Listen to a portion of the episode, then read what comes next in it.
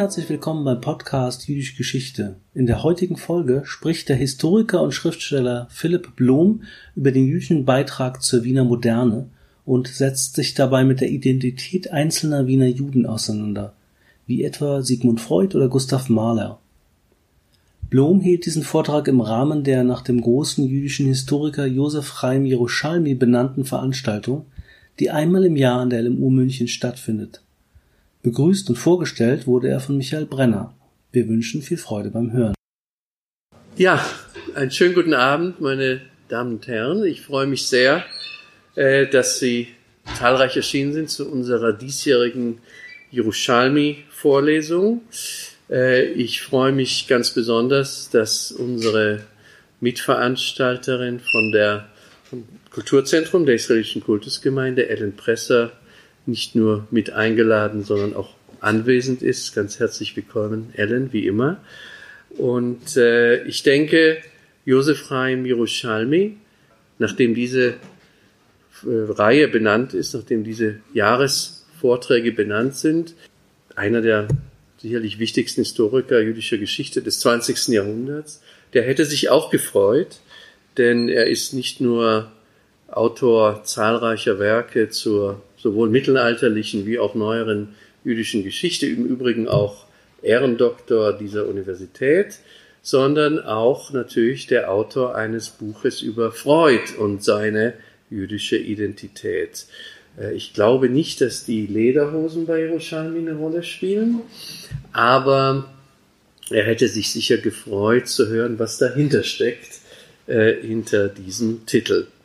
Also das Vortragsthema ist ganz passend zu dem Namensgeber dieser Vorlesung.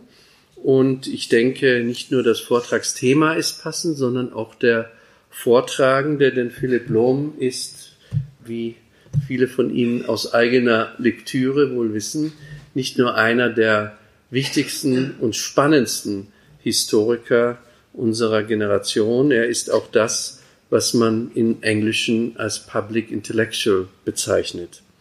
Geboren in Hamburg, studierte er in Wien und Oxford, promovierte dann in Oxford über Martin Buber and the Spiritual Revolution of the Prague Bar Kochba. Bar Kochba, für diejenigen, die das nicht wissen, war eben eine studentische zionistische Gruppe in Prag mit ganz besonders spannenden Intellektuellen in ihren Reihen. Ein Thema auf jeden Fall von großer Relevanz für die moderne deutsch-jüdische Geschichte. Philipp Lohm arbeitete dann als Verlagslektor, als Auslandskorrespondent für deutsche, Schweizer und britische Zeitungen und Radiosender. Er moderiert die Sendung Punkt 1 für den österreichischen Kultursender Ö1. Er macht Filme und kuratiert Ausstellungen. Vor allem aber schreibt er Bücher. Bücher, die das kann man leider nicht von allen von uns sagen. Bücher, die tatsächlich gelesen werden. Äh, und zwar in 16 Sprachen und manche davon enden auf der Bestsellerliste. Ähm, das ist äh, eher eine Seltenheit unter uns Historikern.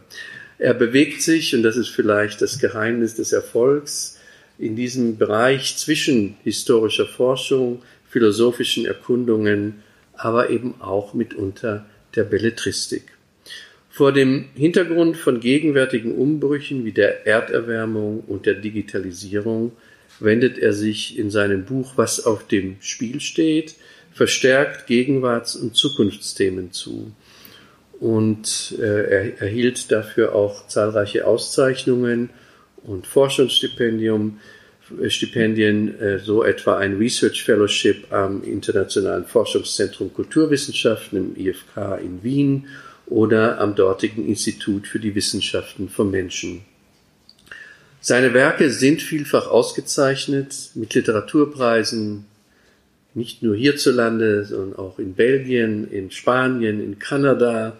Sein Buch Der taumelnde Kontinent wurde mit dem NDR Kultursachbuchpreis für das beste Sachbuch des Jahres 2009 ausgezeichnet. Und Böse Philosophen, ein Salon in Paris und das vergessene Erbe der Aufklärung mit dem Gleinpreis und als historisches Buch des Jahres 2011 gekürt. Und viele werden sich erinnern, 2018 hielt Blom die Eröffnungsrede bei den Salzburger Festspielen, die vielfach beachtet wurde. Und ich denke, vielfach beachtet werden wird auch sein heutiger Vortrag. Ähm, und ich freue mich gemeinsam mit Ihnen allen sehr darauf. Vielen Dank.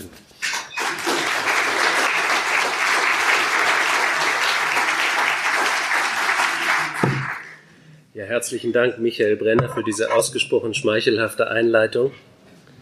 Ich muss jetzt hart arbeiten, Sie nicht alle zu enttäuschen. Es freut mich wirklich sehr, dass Sie gekommen sind. Es freut mich aber auch sehr, dass ich hier sein darf, denn für mich ist es tatsächlich ein Eintauchen in ein Forschungsthema, was mich lange sehr intensiv beschäftigt hat.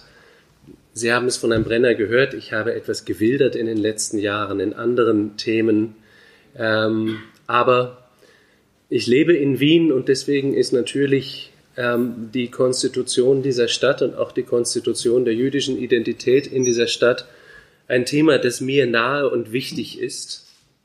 Und ähm, deswegen war meine Fra Frage eigentlich am Anfang dieses, dieses Vortrags, wir wissen viel von Wien um 1900, wir wissen auch viel von der Wiener Moderne von den großen jüdischen Künstlern und Intellektuellen, von Freud bis Mahler und Schnitzler, die daran teilgenommen haben. Aber um das mal etwas provokant zu formulieren, wie jüdisch war die Wiener Moderne eigentlich? Und sozusagen spiegelnd dazu, wie sahen diese jüdischen Identitäten aus, zerrissen zwischen Tradition und Assimilation oder Integration? Zwischen Verleugnung und, und, und Umarmung. Um uns aber diesem Thema zu widmen, müssen wir das erstmal in ein bisschen einen weiteren Kontext setzen, denn es ist wichtig zu begreifen, dass Wien wirklich ein, einen Sonderfall darstellte in Europa. Europa war damals, das habe ich in einem Buch, was dort auch liegt, argumentiert, nicht die gute alte Zeit, der goldene Herbst des 19. Jahrhunderts, sondern es war ein Kontinent, der explodierte vor Energie, vor Erfindungsgeist, vor neuen Technologien, vor Industrialisierung, Massengesellschaft, Massenkultur, vom Kino bis zum Fußball, ähm, bis zum Fußball. Ähm, Europa war ein explodierender Kontinent und sicherlich im 19. Jahrhundert lag Wien relativ weit entfernt von all diesen Innovationen. War eine eher ruhige Stadt und hat wenig direkt mitbekommen, erst einmal bis in die Mitte des 19. Jahrhunderts hinein, von der Industrialisierung, von der Massenkultur, von den Fragen um Identität, die das aufwarf, von der Krise der Männlichkeit der damaligen Zeit und von der berühmten Epidemie der Neurasthenie das, was wir heute Burnout nennen würden. Wien war aber auch ein Sonderfall, weil in den habsburgischen Kronländern durch dynastische Zufälle, wie das halt so der, ähm, der Usus war in dynastischen Staaten, in feudalistischen Staaten, hatte das Habsburger Reich relativ viele Gebiete, die stark jüdisch besiedelt waren. Und diese jüdisch besiedelten Gebiete, die blieben erst einmal, so Galizien, die Bukowina, Böhmen und Mähren, die blieben erst einmal weit von Wien, weil die Juden auch nicht das Recht hatten, frei zu reisen, ihren eigenen Wohnort zu wählen, ihre eigenen Berufe zu wählen. Sie wurden gezwungen, gewisse Berufe zu machen. Sie wurden nicht in Innungen und Zünfte zugelassen. Sie durften kein Land besitzen. Sie konnten nur handeln im Prinzip und haben das auch sehr intensiv betrieben, aber sie waren also sehr stark aus dem Leben aus Wien ausgeschlossen und das sieht man auch sehr stark an den Zahlen. Die Zahlen im Kontext der Wiener Stadtentwicklung, aber die sind wirklich frappierend und man muss sich immer wieder vorstellen, was würde das bedeuten, wenn das, wenn das heute so wäre. Sie können die Juden hier mit jeder Minderheit austauschen, die Ihnen gerade in den Kopf kommt, aber um 1857 gab es in der jüdischen Kultusgemeinde etwa 2600 registrierte Mitglieder. Es wird mehr, werden mehr Juden in Wien damals gelebt haben. Eine gewisse Dunkelziffer war sicherlich da von, sagen wir, 20 Prozent, aber nicht um eine Größenordnung mehr. Dann kam eine große Wandlung in Wien, die hatte zu tun mit einem missglückten Krieg gegen Deutschland, der das Kaiserhaus vorübergehend so weit schwächte, dass das eher bürgerliche Establishment eigene Gesetze durchbringen könnte. Eine davon war die Dezemberverfassung von 1867 und nach dieser Verfassung hatten erst einmal zum ersten Mal alle Bürger des Habsburgischen Reiches volle Bürgerrechte. Das hieß für die Juden, sie konnten sich bewegen. Sie konnten tatsächlich frei ihre Residenz wählen. Davor waren die Juden in Wien auch zum Teil auch geografisch buchstäblich marginal. Ich lebe in Wien in einem Bezirk, der damals Klosterland und Exerziergrund war. Und das war vor 1867 einer der wenigen Orte, an denen sich Juden ansiedeln konnten, denn das, dieses Land gehörte der Kirche, nicht dem Staat. Und die verkaufte es an die Juden, die eine Ausnahmegenehmigung hatten, die hieß, dass sie eine Fabrikkonzession haben mussten und 60.000 Taler Kapital. Es gibt jetzt noch jüdische Firmennamen über vielen Toren. Das Haus, in dem ich wohne, gehörte einem jüdischen Fuhrbetrieb. Ähm, die die Geschichte Wiens war den Juden gegenüber sehr ablehnend in dieser Zeit. In diese Zeit fällt natürlich auch das Schleifen der großen Stadtmauer. Und wenn Sie sich Bilder von Wien davor ansehen, dann sehen Sie wirklich eine Festung. Es war wirklich die letzte Festung vor den Türken. Und das blieb bis in die Mitte des 19. Jahrhunderts so, dass man also um den, ich weiß nicht, ob Ihnen die Geografie von Wien bewusst ist, der zentrale Bezirk ist der erste Bezirk und um den herum war eine riesige Befestigungsanlage aus dem 17. Jahrhundert mit einem Glacis, das noch einmal 50 Meter weit war und erst dann durfte weitergebaut werden. Das wurde abgerissen und stattdessen kam in den 70er Jahren die berühmte Ringstraße. Dass auch da die Juden eine wichtige Rolle spielen, dazu kommen wir später. Aber verfolgen wir unsere Zahlen wieder, von 2600 1857 zählt man zwölf Jahre später 40.000 Juden in Wien. Um 1900 sind es 100.000. Und um 1918 sind es mehr als 200.000. In einer Stadt, die in der Zeit eine Entwicklung durchgemacht hat, und auch das müssen Sie sich überlegen, von einer Stadt von einer halben Million um 1860 zu einer Stadt mit zwei 2,1 Millionen um 1918. Wien ist heute noch nicht so groß, wie es 1918 war.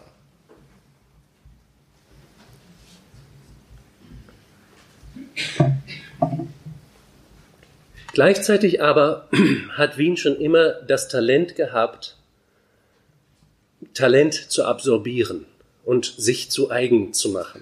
Das sehen Sie zum Beispiel an der berühmten Schule der Wiener Klassik. Das ist nun das Wienerischste, was immer wieder herausgefahren wird. Mozart und so weiter. Haydn kam aus Westungarn. Karl Stamitz kam aus Böhmen. Mozart selbst kam aus Salzburg. Das gehörte damals nicht zu Österreich, sondern war sein eigener Staat. Ähm, Schuberts Eltern wurden in Schlesien geboren und Schubert ist der einzige dieser Komponisten, die in Wien, der in Wien geboren wurde. Mit Johannes Brahms teile ich die Tatsache, dass mein Weg mich von Hamburg nach Detmold bis nach Wien geführt hat. Ähm, und Gustav Mahler kam aus Mähren. Die Wiener Schule bestand aus lauter Nicht-Wienern, die sich dort in einen gewissen, in einen gewissen Kunstausdruck hineingefunden haben. Aber das, also es gab diese Möglichkeit der Absorption. Es, es war nicht eine geschlossene Gesellschaft gleichzeitig. Graf Berchtold, der damalige Außenminister, der selbst verwandte Eltern und Großeltern aus, Deutsch, also aus deutschsprachig Tschechien, Tschechien, Slowakien und Ungarn hatte, wurde gefragt, was er nun eigentlich, welcher Nationalität er nun eigentlich sei. Und er antwortete, ich bin Wiener. Für die Juden bedeutete die große Stadt eine enorme Aufwertung, eine enorme Chance. Und Sie kennen das alle, die große historische Ironie, dass das, worauf die Juden jahrhundertelang beschränkt worden waren in, in der Arbeit im Rahmen der Industrialisierung, auf einmal sehr wichtige äh, Fertigkeiten wurden, sehr wichtige Qualifikationen. Angefangen von der internationalen Vernetzung, die jüdische Handels- und Bankhäuser bereits hatten, bis hin zur Vielsprachigkeit, zur großen Betonung auf Bildung, die die Kultur mit sich trug. All diese Dinge wurden auf einmal viel wichtiger, als sie das vorher gesehen haben.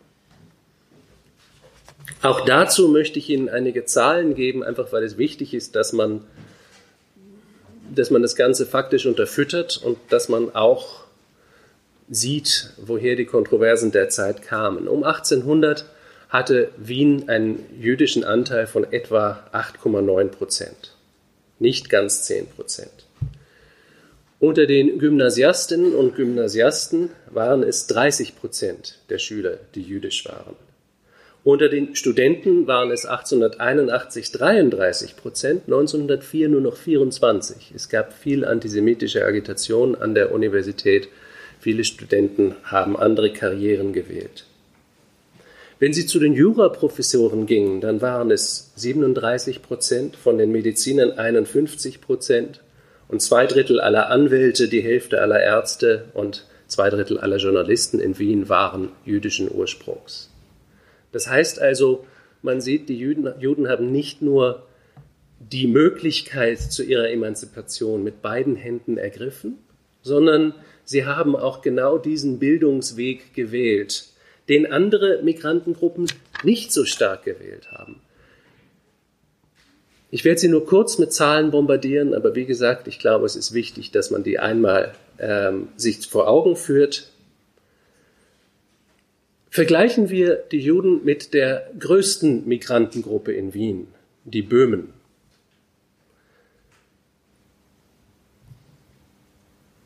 Von den Juden waren etwa 40 Prozent der Männer Kaufleute, ein weiteres Viertel Handelsvertreter, dann kamen Handwerker, Freiberufler und vier Prozent Arbeiter. Vier Prozent der jüdischen Bevölkerung haben in Fabriken gearbeitet oder ähm, mit ihren Händen schwere Arbeit verrichtet. Die Böhmen, die Böhmen stellten ein Viertel der Wiener Bevölkerung dar. Von denen waren 74 Prozent Arbeiter oder Hausangestellte und 12 Prozent Freiberufler oder Akademiker oder Beamte. Es ist insofern besonders interessant, als dass diese Menschen oft aus genau denselben Gebieten, wenn nicht denselben Dörfern kamen. Aber man sieht, wie stark Emigration und Migration, und auch darum geht es heute Abend, auch eine Frage von kulturellen Erwartungen sind. Was erwarte ich eigentlich von meinem neuen Leben? Ist das eine Weiterführung des Alten? Und wenn ich Kutscher war, wo ich, wo ich war, wie zum Beispiel der Vater von Gustav Mahler, ähm, bleibe ich ein Kutscher oder suche ich mir ein neues Leben? Oder versuche ich eben dieses neue Leben zu erreichen über meine Kinder? Und der Generationenrhythmus dieser Migration, Migrationserfahrung ist etwas sehr, sehr Wichtiges. Diese soziale Gemengelage der Wiener jüdischen Bevölkerung ist seit einiger Zeit sehr gut erforscht oder besser, viel besser erforscht. Zum Teil auch, und hier muss ich jemand ein kleines Loblied singen, wegen eines sehr ungewöhnlichen Historikerkollegen, der in seinem Brotjob Stoffe für Herrenanzüge verkauft. Ähm, ich spreche von Georg Gaugusch, einem jungen Mann, der ein traditionsreiches Geschäft geerbt hat, direkt hinter der Oper Wilhelm Jungmann und Neffe. Und Wilhelm Jungmann und Neffe verkauft dort seit etwa 150 Jahren Stoffe für Herren- und früher auch Damenanzüge. Mein Glas Wasser hat sich verflüchtigt. Und dies war eine jüdische Firma, gegründet von einem Wilhelm Duckes, der mit einem Pferdewagen voller Stoffe kam und zuerst in der Leopoldstadt anfing, Stoff zu verkaufen und dann bei dem Neubau der Ringstraße seine große Chance sah, sich gesellschaftlich auch zu etablieren. Und dabei ist es wichtig bei der Erwähnung der Leopoldstadt, wir sprechen hier über eine Minderheit auch unter den Juden. Viele Juden lebten in der Leopoldstadt und lebten ein traditionelles Leben, sprachen Jiddisch, aßen koscher, hatten mit der goyischen Welt um sich herum nichts zu tun oder so wenig wie möglich. Wir sprechen von denen, die den Schritt gemacht haben in die größere Gesellschaft hinein. Und das ist auch unter den Juden von Wien eine Minderheit gewesen. Duckes nahm dann einen Kompagnon in seine Firma, den Herrn Jungmann, nachdem sie dann benannt wurde. Und es ist die klassische Geschichte, eigentlich die klassische Buddenbrooks-Geschichte der hart arbeitenden Gründergeneration, der etwas weniger hart arbeitenden zweiten Generation, der dritten Generation waren die, waren die Geschäftseigentümer hauptsächlich an Pferdewetten und ungarischen Gräfinnen interessiert.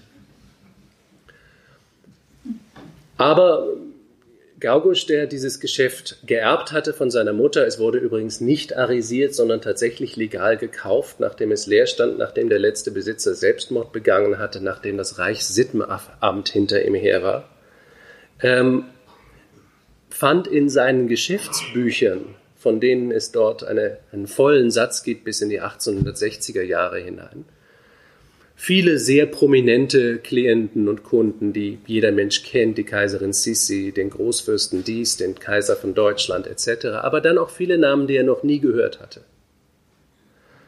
Und er fragte sich, wer sind diese Chaws und Efrusis, die ich da immer wieder sehe, von denen ich aber nichts finde. Und er hat festgestellt, das waren alles Mitglieder des jüdischen Großbürgertums und weil er ein historisch interessierter Mensch ist, wollte er mehr darüber wissen und fand, es gab nichts. Und dann hat er gesagt, dann mache ich das. Und wurde von unseren Kollegen freundlich belächelt. Georg Gaugusch kennt jedes Archiv in Wien, das irgendeine Information über jüdische Bürgerinnen und Bürger hat, hat Friedhöfe auf ungefähr, in ungefähr zehn europäischen Ländern besucht und durchforstet und hat ein dreibändiges Werk geschrieben, Wer einmal war, das ein komplettes Soziogramm des Wiener Großbürgertums der damaligen Zeit ist. Familie nach Familie wird analysiert, nach Herkunft, nach Beruf, nach wen sie geheiratet haben, mit wem sie verschwägert waren, mit wem sie befreundet waren, wie ihre finanzielle Laufbahn gegangen ist. Es ist eine Fundgrube sondergleichen. Und ähm, Georg Gaugisch wird inzwischen nicht mehr belächelt. Aber er hat sich auch sehr der Ringstraße gewidmet und wie gesagt, nach dem Abbruch der Stadtmauern, die einfach strategisch irrelevant geworden waren, weil moderne Artillerie kann auch über Stadtmauern hinwegschießen, da wurde die Ringstraße gebaut und die Ringstraße nennt er etwas provokant ein jüdisches Projekt. Er kann das aber auch belegen, denn obwohl viele der Gebäude, Gebäude in Staatshand waren, das Parlament, die Universität, die großen Museen, waren 44 Prozent der Bauherren jüdischen Ursprungs. Wohlhabende Kaufleute und Bankiers, die jetzt endlich ihre, ihr Angekommensein in Backstein und Mörtel verewigen wollten und sich große Palais da gebaut haben. Das war natürlich nicht für alle Juden der Weg in die Gesellschaft. Die meisten Juden waren eben nicht reich und sehr erfolgreich. Die meisten Juden haben normale Leben gelebt. Für sie war Bildung das wichtigste Evangelium hineinzukommen, aber auch durchaus Vereinigungen und Vereine es gab 22 Burschenschaft, jüdische Burschenschaften an der Universität Wien, darunter übrigens auch schlagende Verbindungen. Es gab selbstverständlich Sportclubs, wie dann der Fußballclub Hakoa, der in der Zwischenkriegszeit einmal europäischer Meister sogar wurde. Es gab aber auch den Verein jüdischer Tierfreunde und den österreichischen Fachverband israelitischer Fleischhauer. Ich nehme an, die beiden haben sich nicht besonders gut verstanden. Es gab also ein enormes zivilgesellschaftliches Leben, in dem sich jüdische Identitäten formten und neu formten. Und es gab auch ein sehr reges, äh, eine sehr rege Beteiligung an der Presse. Damals waren fast alle Chefredakteure der großen Zeitungen, von der neuen freien Presse zum Wiener Tagblatt, zur Wiener Allgemeinen Zeitung, zur Arbeiterzeitung, Juden und der Herausgeber der Fackel war es berühmterweise auch Karl Kraus, der die Zeitung ganz einfach allein geschrieben hat, weil er fand, die anderen Menschen hätten nicht genug zu sagen und schrieben nicht gut genug.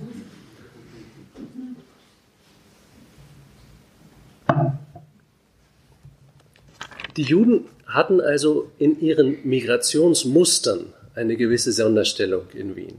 Sie funktionierten anders als andere Migranten. Und das ist etwas Wichtiges. Das sieht man übrigens heute auch unter Migrantengruppen, dass sie je nachdem, je nach ihrer kulturellen Herkunft sehr unterschiedlich erfolgreich sind in der sozialen Integration. Also zum Beispiel asiatische Migranten nach, in die Vereinigten Staaten, die kein Wort Englisch sprechen, wenn sie kommen, deren Kinder haben meistens einen höheren Bildungsstandard und ein höheres Einkommen als geborene Amerikaner. Es gibt unterschiedliche Migrationserfahrungen, die auf unterschiedlichen kulturellen Prioritäten beruhen und da ist Erziehung immer wieder etwas ganz besonders Wichtiges. Man sieht das auch, wenn man sich ansieht, in welchen Gebieten die Juden tatsächlich so wichtig geworden sind in Wien. Denn das war nicht in allen Gebieten. In der Malerei gibt es um 1900 keinen wichtigen jüdischen Maler. Es gibt auch keinen wichtigen jüdischen Bildhauer oder Architekten. Es gibt keinen wichtigen jüdischen Modedesigner oder Produktdesigner, obwohl das gerade sehr wichtig war. Dort aber gab es sozusagen eine andere Art von jüdischem Involvement in, der, in dem Design, denn die Juden waren für die Wiener Moderne, haben die Wiener Moderne überhaupt erst ermöglicht, weil sie sehr oft die Mäzene waren. Die Wiener Werkstätten wurden von jüdischen Gönnern möglich gemacht. Die großen Einrichtungen von Adolf Loos wurden von Wiener Mäzenen gekauft. Klimts große Gemälde wurden für Wiener, ähm, für Wiener meistens Frauen von jüdischen Industriellen gemalt, etc. Und da war das Involvement ganz wichtig, ganz zentral. Aber wie gesagt, die Kunstformen, in denen sie selbst hervorgetreten sind, das waren tatsächlich eher Kunstformen, die einerseits keinen sehr großen materiellen Aufwand erforderten, vielleicht auch kein Lehrlingssystem, wie das bei der Malerei so lange so war, andererseits aber vielleicht auch tatsächlich gewissen Elementen der jüdischen Tradition von vornherein näher standen. Es war Sprache. Es war das Argumentieren und die Philosophie. Es war Wissenschaft mit so Leuten wie Freud und Breuer. Ähm, und es war die Musik mit Gustav Mahler und Schönberg zum Beispiel, aber auch vielen anderen. Und dort wiederum haben jüdische Künstler sehr wenige Künstlerinnen, aber das ist wahrscheinlich mehr der Zeit geschuldet, ähm, sich tatsächlich sehr stark hervorgetan.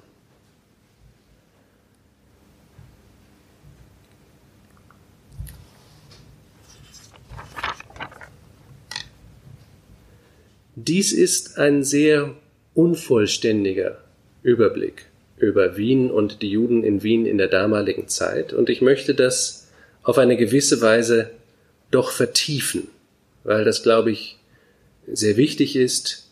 Und ich möchte auch meine Frage etwas schärfen, die ich am Anfang gestellt habe, nämlich inwiefern stellte tatsächlich eine Art von jüdischer Erfahrung, eine Art von jüdischer Sensibility eine Rolle in der Revolution der Wiener Moderne, die wirklich eine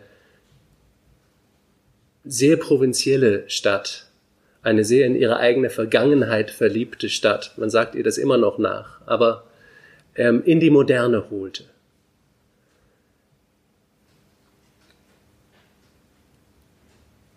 Man sieht das vielleicht ästhetisch schon an dem Gegensatz zwischen der Ringstraße und der Arbeit der Wiener Werkstätten. Die Ringstraße hat eine Ästhetik des Angekommenseins, des Alle Registerziehens. Das ist der Historismus, wie er nirgendwo anders extrem, äh, extremer praktiziert wurde. Alles war vergoldet, alles war verziert. Das war die Welt, gegen die Adolf Loos gewütet hatte, als er sagte, Ornament ist Verbrechen. Alles war falsch, alles war, sollte besser aussehen und teurer aussehen, als es war. Das ist das, was man damals den jüdischen Geschmack genannt hat. Heute in Israel hat man ein ähnliches Wort für arabische Ästhetik, den Tam Aravi. Ähm, so setzen sich die Dinge fort und wandeln sich durch etwas.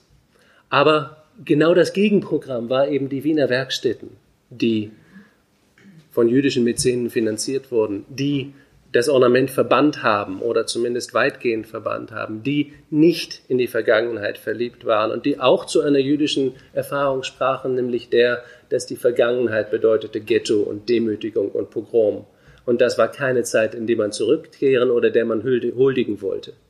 Diese jüdischen Bürgerinnen und Bürger wollten eine neue Zeit und wollten für diese neue Zeit auch eine neue Ästhetik, die sich nicht mehr an der Vergangenheit und deren Adligen orientiert, sondern die sich auch an den Möglichkeiten dieser neuen Zeit, nämlich der industriellen Massenfertigung, orientiert.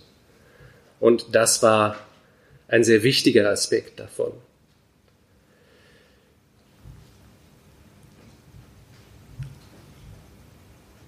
Eine Schnittstelle, die ich hier immer wieder anspreche und die ich auch nicht völlig auflösen kann, ist, inwiefern ist die Erfahrung der jüdischen Exponenten dieser Moderne eine jüdische Erfahrung und inwiefern ist sie eine Migrantenerfahrung. Viele Migranten fühlen sich heimatlos, fühlen sich nicht angekommen, fühlen sich nicht angenommen. Das ist den Juden nicht eigen oder nicht exklusiv eigen. Das heißt also die Frage, Wiefern kann man das tatsächlich eingrenzen? Denn in vielerlei Hinsicht ist es auch eine sehr typische Migrationserfahrung, die sich über drei Generationen erstreckt. Die erste Generation der Einwanderer, das sind die kleinen, einfachen Handwerker oder die kleinen Händler. Das ist der Stoffkaufmann Martin Freud, der seinem Sohn ein Studium erlaben, ermöglichen will. Das sind, das ist der Tischler Großvater von Arthur Schnitzler. Das ist die erste Generation. Die zweite Generation, das sind die, die professionelle Berufe ergreifen.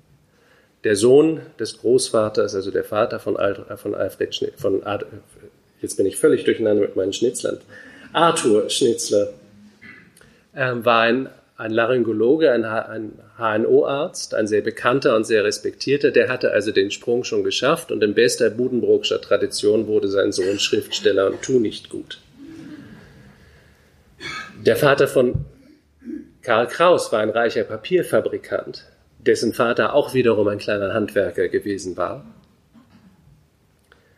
Und man sieht ein Muster hier entstehen von Menschen der zweiten Generation, die ihre ihre Kraft entfalten und Menschen der dritten Generation. In der zweiten Generation sind Freud, der in vielerlei Hinsicht ein Sonderfall ist, sozial gesprochen, ist Gustav Mahler, dessen Großmutter eine Hausiererin war, sein Vater war ein Kutscher und Schankwirt. Ähm, und zum Beispiel Schönberg, der, dessen Vater ein Schuster war. In der dritten Generation sind Menschen wie Schnitzler und Kraus, deren, deren Eltern schon großbürgerlich gelebt haben und die sich dann ganz der Kunst hingegeben haben, wie das bürgerliche Kinder so oft und so gerne tun. Die Bindung an die jüdische Tradition in einer expliziten Weise ist erstaunlich gering. Die gibt es sehr stark bei Sigmund Freud durch seine Erinnerungen. Die gibt es zum Beispiel bei Richard Beer Hoffmann, der in einem, einem Dichter, der in einem religiösen Haushalt aufwuchs, bei Martin Buber, der eine Zeit lang in Wien lebte, gab es sie auch. Sein Großvater war ein großer talmudischer Gelehrter, der Talmud zum ersten Mal modern edierte. Ich weiß nicht, ob zum ersten Mal, aber im 19. Jahrhundert war das schon etwas Besonderes. Ähm, aber für viele war, war, es das, was Theodor Gompertz genannt hat, un pieux souvenir de famille, also eine, eine fromme Familienerinnerung. Darüber spricht man manchmal, aber das praktiziert man nicht mehr und das ist bereits weit weg. Diese Überlegungen mögen Ihnen teilweise seltsam essentialistisch vorkommen. Und ich möchte jetzt nicht die Debatte wieder eröffnen, was, wie, wie definiert man einen Juden. Ähm, der große antisemitische Bürgermeister der Stadt, Karl Lueger, der konnte das der ist berühmt geworden mit dem Ausspruch, Ausspruch wer Jutis, das bestimmt I. Ähm, aber es ist natürlich nicht klar zu umreißen, aber es ist eine, sagen wir, eine kollektive historische Erfahrung und es ist natürlich auch das, was der damalige Oberrabbiner von Wien, Adolf Jelinek, gesagt hat, die Juden werden von den Antisemiten ins Ghetto zurückgeschickt. Also in einer gewissen Hinsicht werden sie auch auf eine Identität oder wurden sie damals auf eine Identität festgenagelt, mit der sie persönlich eigentlich nichts zu tun haben wollten, die sie persönlich auch nicht weiter interessiert hat.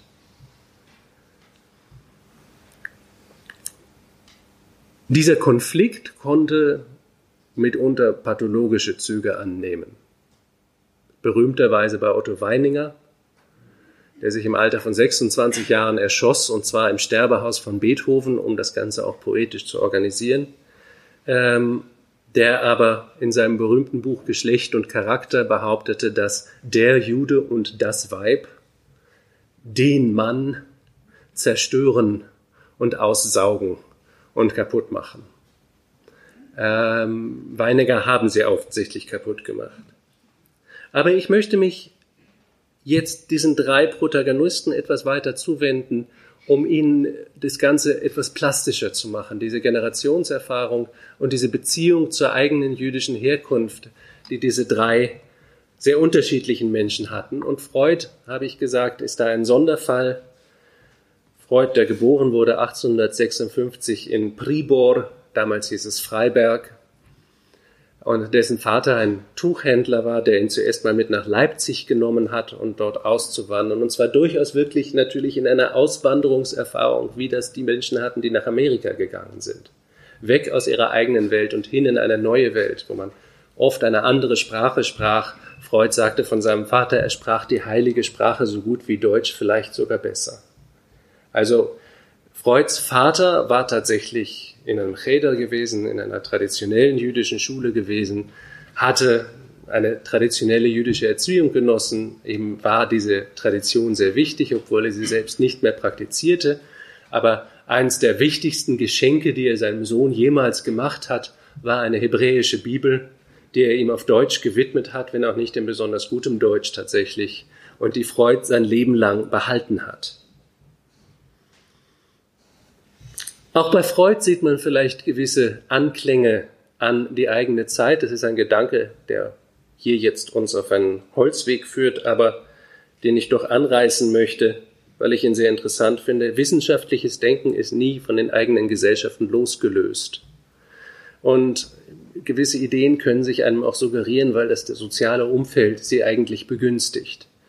Die Tatsache, dass Freud über den Intellekt und die Vernunft und ihr Verhältnis zum Triebleben bestürzt schrieb, wir sind nicht mehr Herr im eigenen Haus, war auch eigentlich eine wunderbare Beschreibung der politischen Verhältnisse im völlig zerstrittenen Habsburger Reich, in dem immer mehr national aufgeladene Gruppierungen gegeneinander nicht nur polemisierten, sondern auf die Straße gingen, Parlamentsdebatten verhinderten und ähm, zum Teil das ganze politische Leben lahmlegten und der Kaiser war relativ machtlos, das zu verhindern. Aber was mich hier besonders interessiert, ist, dass ich tatsächlich argumentieren würde, dass Freud der jüdischste Gelehrte von allen war oder zumindest derjenige, dessen jüdische Identität sich am direktesten in seiner Arbeit niedergeschlagen hat. Einerseits konnte niemand diese Entdeckungen machen, der aus Wien kam und Katholik war. Denn er hat die katholische Gesellschaft von außen sehen können. Und die war sicherlich in Wien. Wien ist heute noch eine Fassadenstadt. Ich weiß nicht, wer von Ihnen Wien gut kennt, aber Wien ist eine Stadt, die aus Backstein gebaut ist. Man würde das nicht glauben, weil jedes Haus so verputzt ist, dass es aussieht wie ein aristokratisches Palais. Aber Sie müssen nur Schnitzlers äh, Schauspiele lesen, um zu sehen, wie stark die Fassade und das, was hinter der Fassade passierte, auseinanderklafften. Jede Mietskaserne mit miesen Wohnungen drin sah aus wie ein Palais. Jeder Mann konnte selbstverständlich irgendeine Mätresse haben, ein, ein Ladenmädchen irgendwo und das, die, die wurden so schlecht bezahlt, oft auch Migrantinnen, dass sie sich prostituieren mussten, um ihre Mieten zu zahlen. Oft wurden sie schwanger und haben dann Selbstmord begangen. Aber das war natürlich geduldet, nur es durfte nicht öffentlich besprochen werden. Es war eine Kultur, in der die Fassade ganz besonders wichtig war. Die Fassade musste in Ordnung sein, das war die allgemeine Übereinkunft. Und was man dann hinter der Fassade tat, das war Privatsache. Dieses Phänomen ist das, was Freud erkannt und gesehen hat. Dass nämlich so zu tun, als wären Fassade und das dahinter kongruent, wird Menschen irgendwann krank machen weil sie die Fassade nicht aufrechterhalten können, weil das, was sie verstecken wollen, was sie verdrängen wollen, was sie nicht zugeben wollen, zu virulent werden wird. Das war die Einsicht eines Migranten in eine katholische Gesellschaft, in diese Gesellschaft, die wahrscheinlich aus der Gesellschaft heraus niemand haben konnte. Aber ich würde auch sagen, dass tatsächlich in seiner Arbeit etwas spezifisch Jüdisches ist, nämlich weil er Träume sieht wie biblische Texte. Berühmterweise werden in Tora-Rollen auch die scheinbaren Rechtschreib- und Grammatikfehler des Textes kopiert, weil die Idee dahinter ist, dass es keine Zufälle gibt in diesem Text, dass es keine Fehler gibt in diesem Text, dass jeder scheinbare Fehler auf eine tiefere Wahrheit hindeutet, die man nur lernen muss zu entschlüsseln. Und für diese Entschlüsselung gibt es verschiedenste Techniken, hermeneutische Techniken, ähm, numerische Techniken, die Gematria, dass also zum Beispiel Worte Quersummen ergeben, weil die einzelnen Buchstaben numerische Werte haben und dass man zwei Worte mit derselben Quersumme gegeneinander austauschen kann in einem Vers. Sie können sich vorstellen, was das für interessante interpretative Möglichkeiten bildet.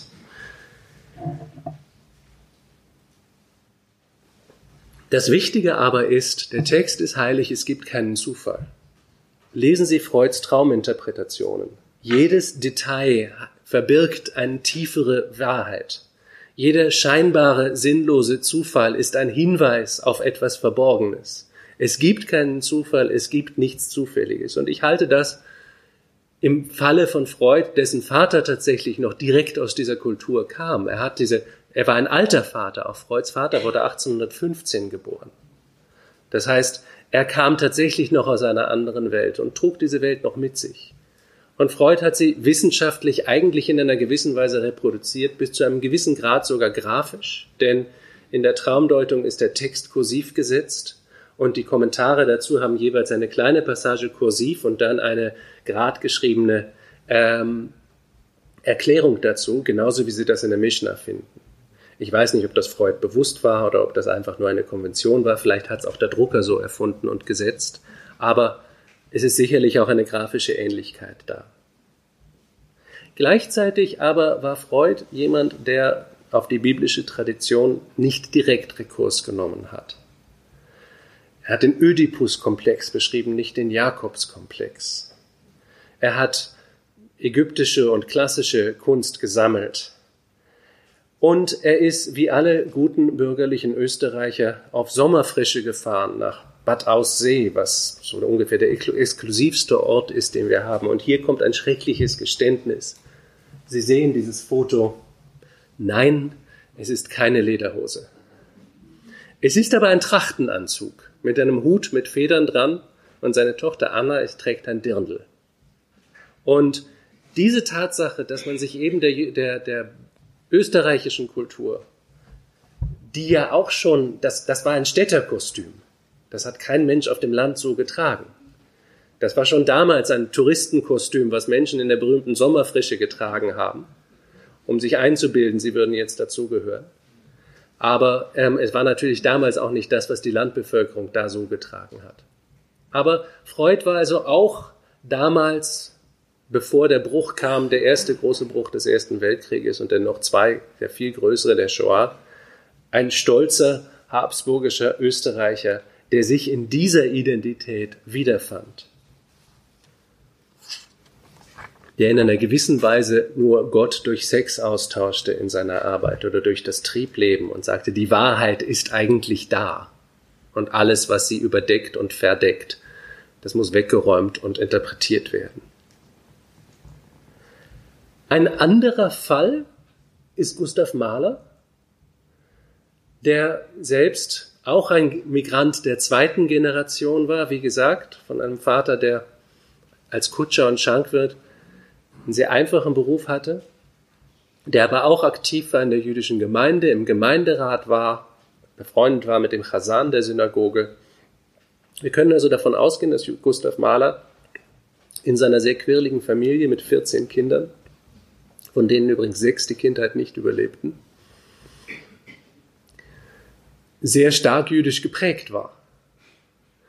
Diese Prägung aber ist etwas, was er künstlerisch explizit nie wieder aufgreift. Und das scheint mir sehr interessant zu sein. Er hat das typische schwierige Leben eines Musikers hinter sich gehabt, seine Stationen nach der Gymnasialzeit und der frühen Studienzeit in Prag waren Laibach, Olmütz, Kassel, Prag, Leipzig, Budapest, Hamburg und dann Wien. Das ist, und wenn Sie sich ansehen, worauf Mahler Rekurs hat, dann sehen Sie, die Texte findet er bei Nietzsche, die Texte findet er einer, in einer Sammlung von deutschen Volksliedern des Knaben Wunderhorn, die Texte findet er in der chinesischen Philosophie. Er sucht sie nie in der Bibel, er sucht sie nie in der jüdischen Tradition. Und er arbeitet sehr stark mit, mit, mit, mit musikalischen Versatzstücken, die auch oft biografisch gefärbt sind. Zum Beispiel kommt in der ersten Symphonie ein, ein Marsch, der immer wieder das sehr idyllische Motiv, was da vorkommt, zerstört, der da sozusagen quer durchfährt. Ähm, Gustav Mahler hat als Kind an einem Exerzierplatz gelebt und sicherlich viele Märsche gehört. Ähm, die fünfte Symphonie beginnt mit diesem wunderbaren Trompetenstoß, ähm, der dann in einem Dreiklang mündet. Und der zitiert sowohl Beethovens fünfte Symphonie wie auch Verdis Requiem. Aber wiederum, sie finden keine jüdischen Melodien bei, äh, bei, in Mahlers Musik. Viele haben es versucht, aber niemand hat wirklich entweder Klezmermusik oder auch berühmte Synagogengesänge in der Musik von Gustav Mahler geführt, gef gefunden. Es scheint mir, dass Gustav Mahler, der sich taufen ließ, um Karriere machen zu können, sonst wäre er an keiner großen Institution angekommen in der damaligen Zeit, der dann Direktor der Hofoper wurde, der heutigen Staatsoper, und dort so antisemitisch verfolgt wurde von Journalisten, eben denen, die nicht Juden waren, die schrieben über die Verjuden der Oper, die Verjudung der Oper und den Judenbengel auf dem Dirigentenpult. Gleichzeitig, und das ist eine Ironie, hat sich Mahler sehr stark dafür eingesetzt, Wagner ungekürzt aufzuführen. Und einer der enthusiastischen Zuhörer dieser historischen Wagner-Aufführung war mit Sicherheit der junge Adolf Hitler. Gustav Mahler repräsentiert eigentlich tatsächlich eine Migrationserfahrung. Es ist das ewige Nicht-Ankommen. Es ist das ewige Idyll, was ersehnt wird, was immer wieder zerstört wird, immer wieder entgleitet. Das ist die, die enorme, manchmal fast hysterische musikalische Dynamik in diesen Sinfonien. Es ist keine direkte Auseinandersetzung mit der eigenen Tradition.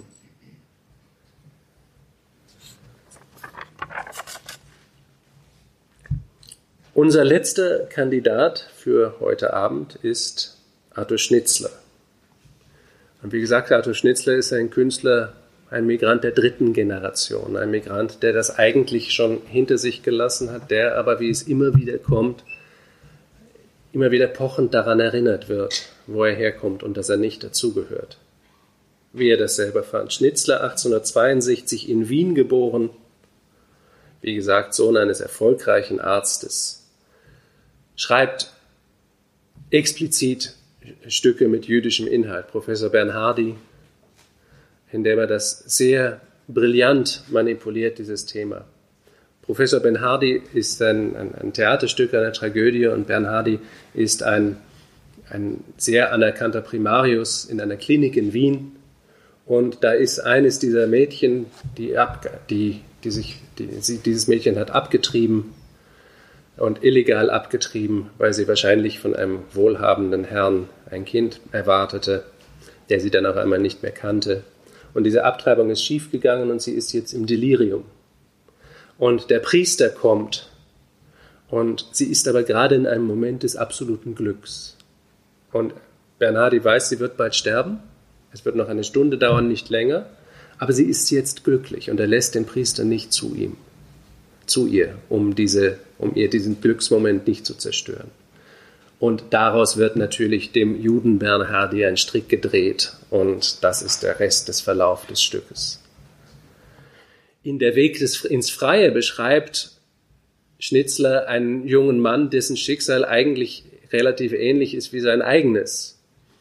Ein junger Mann, der sich der Kunst zugewandt hat und der sich schämt für seine Familie, weil nämlich sein Vater ein Munitionsfabrikant ist und ein ordinärer, unkultivierter Mensch und er für das Höhere lebt.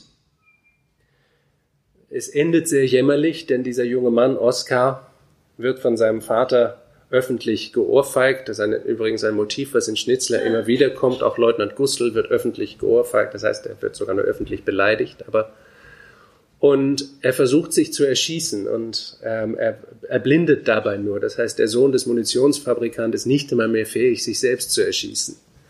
Das ist auch eine, eine Geschichte von Degeneration. Aber es ist auch eine Geschichte vom Umgang mit der eigenen jüdischen Identität. Mit von, auch von der Sehnsucht des Anerkanntwerdens, des Akzeptiertwerdens in einer Kultur, zu der er gehören will und zu der er nicht ganz zugelassen wird.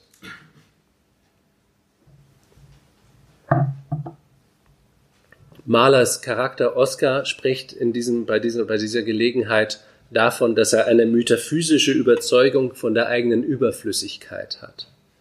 Und das scheint mir eine sehr treffende Formulierung für viele jüdische Menschen der damaligen Zeit, die einfach wussten, dass sie zwar Großes leisteten für diese Stadt, dass sie aber in dieser Stadt sehr oft nicht angekommen oder als angekommen betrachtet wurden. Wie jüdisch war die, war die Wiener Moderne? Ich hoffe, dass ich Ihnen habe darstellen können, dass, die, dass die jüdische, der jüdische Aspekt der Wiener Moderne sehr unterschiedlich war, in manchen sehr wichtigen Teilen eine nur sehr kleine Rolle gespielt hat oder eine Rolle im Hintergrund, in anderen ganz entscheidend war und wirklich das Denken die Kunst der damaligen Zeit, die Besessenheit mit Sprache, die Wien auch als eine natürlich vielsprachige Stadt von vornherein hatte, ganz entschieden mitgeprägt haben und ganz entschieden mitgetragen haben. Es war aber eigentlich nicht so sehr als eine kulturelle Identität. Ich würde argumentieren, die Juden, Juden in Wien durch ihre plötzliche Migration nach Wien, durch ihre plötzlichen durch das, den plötzlichen Einfluss nach Wien von ganz anderen kulturellen Erwartungen, von ganz anderen, von einer ganz anderen Orientierung, war die jüdische Bevölkerung Wiens eigentlich eine Art Katalysator für die Moderne in Wien.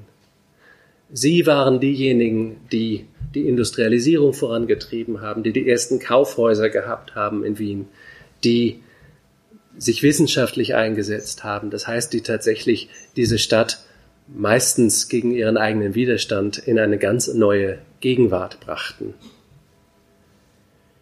Ich hoffe, dass ich Ihnen das etwas plastischer habe machen können. Wir haben jetzt Zeit für eine kurze Diskussion, für Fragen und hoffentlich auch einige Antworten. Wenn Sie Beobachtungen, Bemerkungen, Korrekturen haben, sind die selbstverständlich auch herzlich willkommen. Dankeschön. Thank Thank you.